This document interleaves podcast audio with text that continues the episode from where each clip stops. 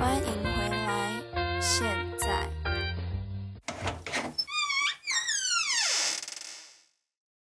今天要专访的对象是文张文斌啊，新营赛书店的经营者，然后但是非常的低调，所以今天很开心来到赛书店，我们在三楼访问。好，我们欢迎文文斌大哥。好，乃文好哈，我是文斌。大概这几年呢，也不是说最近啊，这也许可能三五年或者五六年，就是可能年纪大的关系，我就开始有一个想法，就是去重读我以前的一些读过的书，这样子就开始有这个想法了哈，这个想法就是说以前很早读过的书，但但可能已经都没什么印象了。其实啊，这本书大概有看过，那，可能看多看少还是怎么样，但但其实印象都很模糊。那可能会觉得说。现在是未来的时间越来越少，时间越少，好像阅读的时候要读一些，嗯，我觉得我很想再去，再再花把时间花在那上面的这样子一种感觉哈。那在阅读方面，我就会想说，哎，我想要再读一些以前我我有印象，但我知道我曾经阅读过，然后但是对里面当时的感觉或者想法已经有点模糊的一些书。哦，想要再去重读，大概开始有这样一个一个念头，一个想法。那这样子的念头想法，到底要选哪些书来念呢？其实也是很随缘呐。当然有一些书是你特别有想法，嗯，但有时候也是很随机的，就说刚好因为都是旧书了嘛，有些旧书你放在箱子里面，或者不知道摆到哪里去了，你你想要念，你一时也找不到，所以有的时候还还摆在架上，你看得到，很容易取得的书。那你就先从那本来念，那所以所以大概是这样。那在这样子的过程里面，我最近几年读到几本让我觉得说，哎呦，这本书原来这么有趣。我那时候在练的时候好像没有什么特殊的感觉。那第一个有印象的其实就是《知之女之文》这本书啊。那这本书其实我我我想我也不是要深入去介绍。太深入介绍这个书了，因为有些书都很有名，其实很多厉害的人都读过，那也都发表过、表示过很多的意见跟评论。如果大家对这些书有有兴趣，其实呃都都可以进一步的去了解。我我大概不是说一个很适合的说书人，我可能是要表达说，太客气了。为什么我会看这些书？其实是背后交代我的那个情境，是我很个人的，就觉得哎。呃，就这段时间开始，好像开始有想要重读以前要练的那些书，嗯，然后有的书我当然有一些印象啊，说我可能有点意识到了，说我要再再读一些卡夫卡的书啊，或者说马奎斯的书啊，或者很多卡缪的等等啊，再挑一些。那有这种想法啊，我我刚刚说的，但到底会读哪一本，读谁，其实有时候是很随机的。对，刚刚我就是好奇这个部分。对，比如看到书名吗？还是说会以比如今天的天气或心情？嗯，我不知道。对，就是就是架上的书啦。比如说我可能要再去找一些呃卡夫卡的《变形记》好了。嗯。那嗯，但但。那个书可能我不知道摆到哪里去，我要花时间去找，那我可能就放弃了。那我就先挑别本书这样子。那刚好最近这这一两年或比较读重读有感觉的书，刚好又在架上看到了，就是这个一本是《至尊女之吻》，一本就是《百年孤寂》这样子。那这两本看起来我都是，哎，真的是读起来就是很有乐趣。像《自尊女》那两本书，我觉得它刚好都是拉丁美洲美美洲的作者这样子。对，那像《自尊女之吻》，其实让我觉得很有乐趣的，就是说它的形式，它它被改编成电影甚至舞台剧，其实它是两个人的对话去构成，它的那个叙事的方式是很有趣的。它是两个被关在监狱里面的这样对话，所以它的它的。不是一个小说，一个线性的叙事的方式，它就是一段对话，一段对话这样交错出来，就像剧本的形式一样子去，所以它的那个形式一开始就会让人觉得，哎，这个真的是有趣的，很特别，很特别，很有趣，很新鲜的一个书写方式。对对对，没有，因为这本百年孤寂我是非常有感觉的哦。那但是《蜘蛛女之吻》，我老实说我是真的没有看过。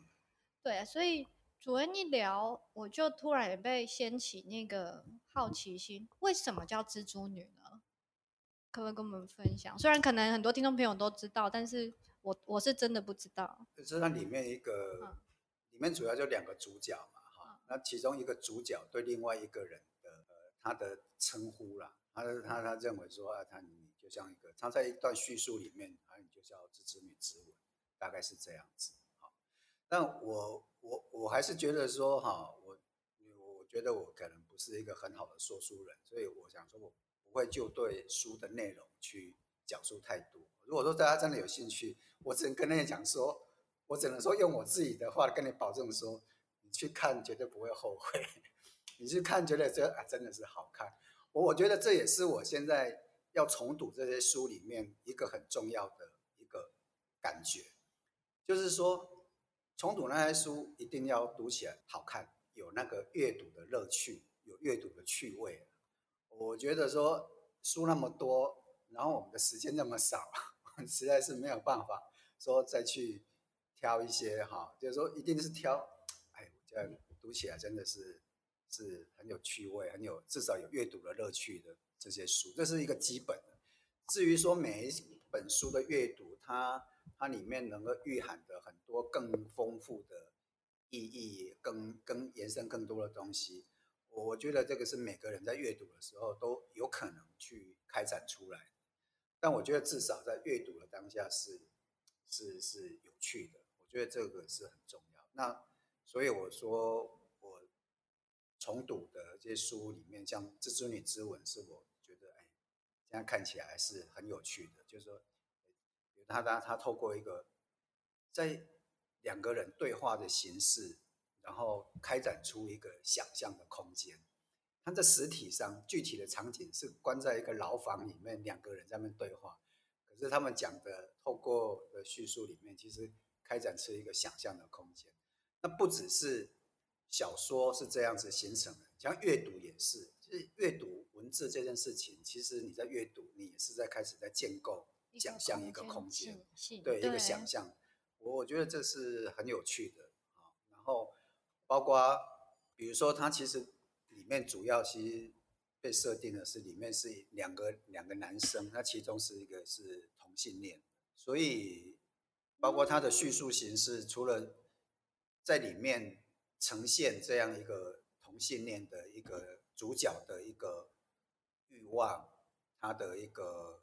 困难，他遭受遭受到的一些呃贬义或者等等或压力，对压抑这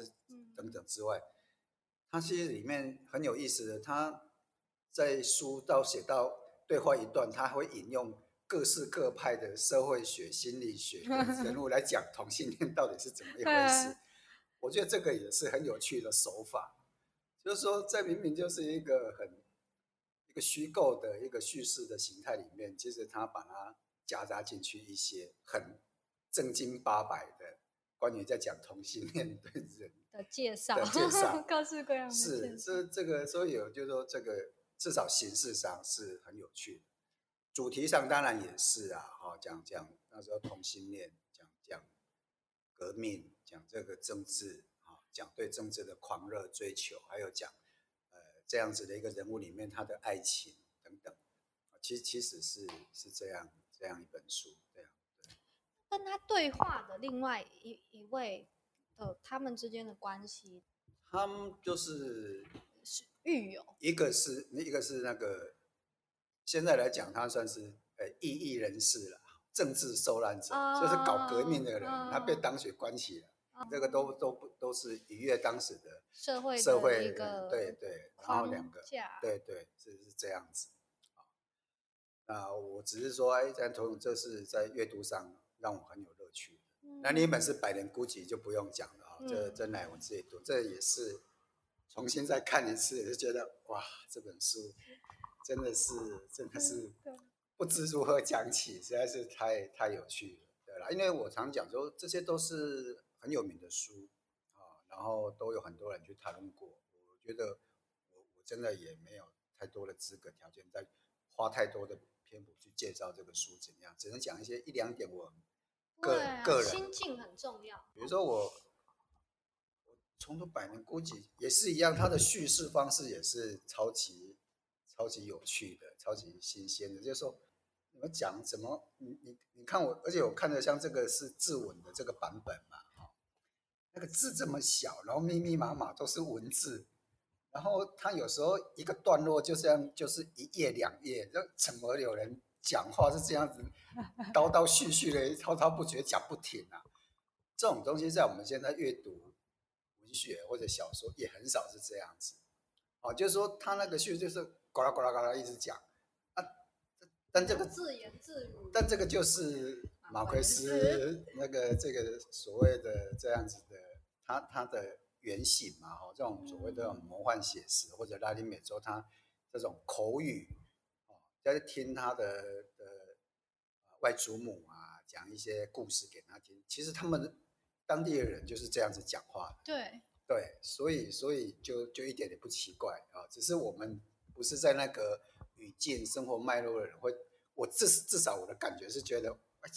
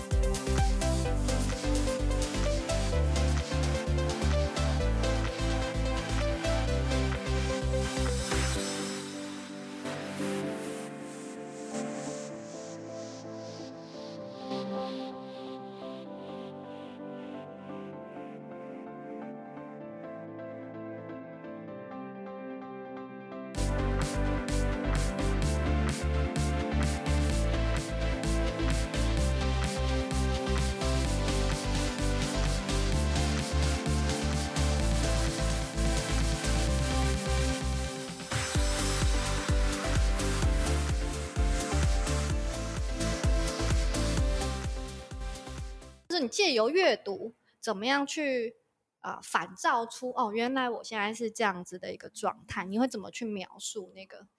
因为你一定也有很忙，忙到你根本没有时间念书的时候啊，一定也有这样。那到现在，哎，你是有这样子的余裕或空间，或甚至一种心境哦，这中间发生了什么样的变化？如果说所谓的有没有余裕去读书这件事情，去阅读这件事情，我自己是觉得说，我我觉得这个要有点，一方面是有点刻意，而且要习惯，嗯。否则的话，我们永远都有都有很都有都很忙，我们永远都有很多的借口，说我们没有时间去阅读，没有时间去看书啊。嗯但这个东西其实就回到说，阅读这件事情有它很特别的地方，嗯。然后我们鼓励每个人都要刻意的或者创造给自己一些阅读的时间，让自己嗯进入到那个情境。我觉得这个是，即便你再忙，也要想办法，或者说，呃，即便想办法，就是说你你你如何去重新调配自己的生活跟时间，或者你运用一些很很片刻的时间，也是一种阅读的方式啊。我我觉得是是这样，但重要是说，特别是这种纸本的阅读，它它是一个很个人的一个行为啊，在这样子的一个时间里面，你自己去，你能够享受那一个时刻，然后你为什么会去享受那个时刻？可能阅读你就是要在不太有干扰的状况之下，自己去做一些呃心智上的一个活动。嗯那那除了你读到的那本书带给你的一些感受或者一些想象之外，啊，每本书都会有不同带给你的这些事情。但整体而言，就是说我们阅读这这个行为这件事情而言，其实它是就就一个人他在重新整理自己的心情、情绪、生活，嗯，它也会起到一些作用的。哦绝对是我相信是，嗯所以，所以我才说，哎，我们无论如何，哈，无论如何都能都要在把自己的阅读时光找回来。回来太久没有阅读的状况，而且你真的会发现，就是说三日不读书，觉得面目可憎。我怎么对好棒？对，那主任你是比如说像我，我是有意识的是，我发现我自己太久没有阅读的时候，我会规定自己，比如礼拜五就是我要阅读日，不管怎么样，我就是拉回来。太久没有阅读的状况，而且你真的会发现，就是说三日不读书，觉得面目可憎。呃，看事情的角度，我好像失去一种美感或者一种享受生活的乐趣。这样，我我是用这种方式。很想念那个曾经很爱阅读的自己，哦，这样子。那主任你自己是用什么方式？就在就是要阅读什么样的素材，或者要阅读哪本书，你自己必须要去做一些取舍，嗯尽量把那个时间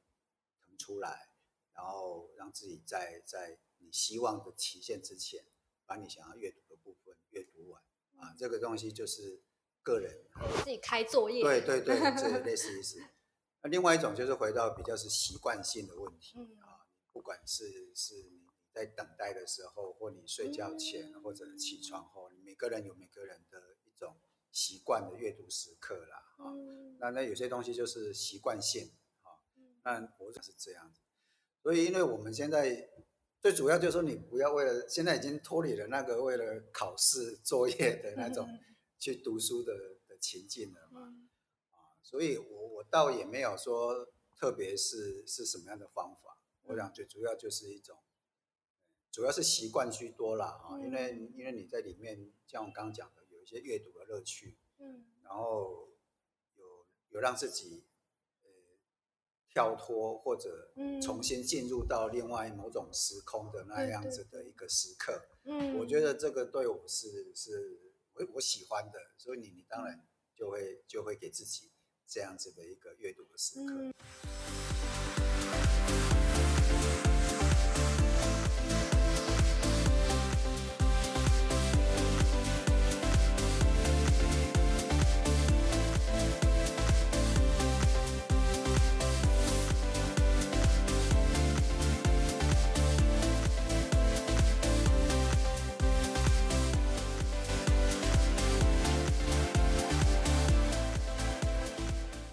对于电影跟文学之间，对，就就刚刚呃主持人乃文讲的，就是因为因为影像给我们的刺激很直接嘛，哦，感官上确实它跟阅读只有文字的想象的空间是会造成的效果应该是不一样。我当然也喜欢看影片、看电影，但不会那么频繁。那现在这样子啊串流平台，特别是在疫情期间都不能去，那你就一天，像我那时候有时候有时候像追剧嘛，大家追剧，一天你可能会花花几几个小时。那我觉得像我这样的人，因为追剧的人很多，所以我就觉得像我这样的人不是少数，有一定的比。我其实在想说，那么精彩的影像里面的那种生活，到底对一个人他会起一个很正面的说哇作用作用呢？健康，对，是比较往会比较健康的，还是会有不健康的副作用？嗯其实我是在想这个问题。那你觉得呢？我自己的解读会是说，哦我们看影片里面的人都活得那么精彩，那么有趣，啊，就说啊，我们自己的生活为什么那么无聊？如果有个匮乏感会出现，或者是一匮个匮乏感，匮乏感，然后可能就一种无力感嗯、抱怨。有个相对感出对。我好像对啊，啊，我的生活这样子，影片里面的生活是那样子。对我，你怎么没有想象说，啊我也可以变成那个？是，所以我们就是我们就要说，是不是也有可能，也有些人是这样，啊就这样对就也许也许比较健康一点，或者是是他的正面，我不知道。对对所以我我这样就会想说，会有一个看久了，我自己就有一个反思啦。哦，不见了，我就是说，哎，他这样好像不太对哦。我嗯，花那么多时间去看人家怎么生活，可是我自己怎么生活，我好像没有花那么多同样的时间去想，或者嗯去真正去做、去实践。嗯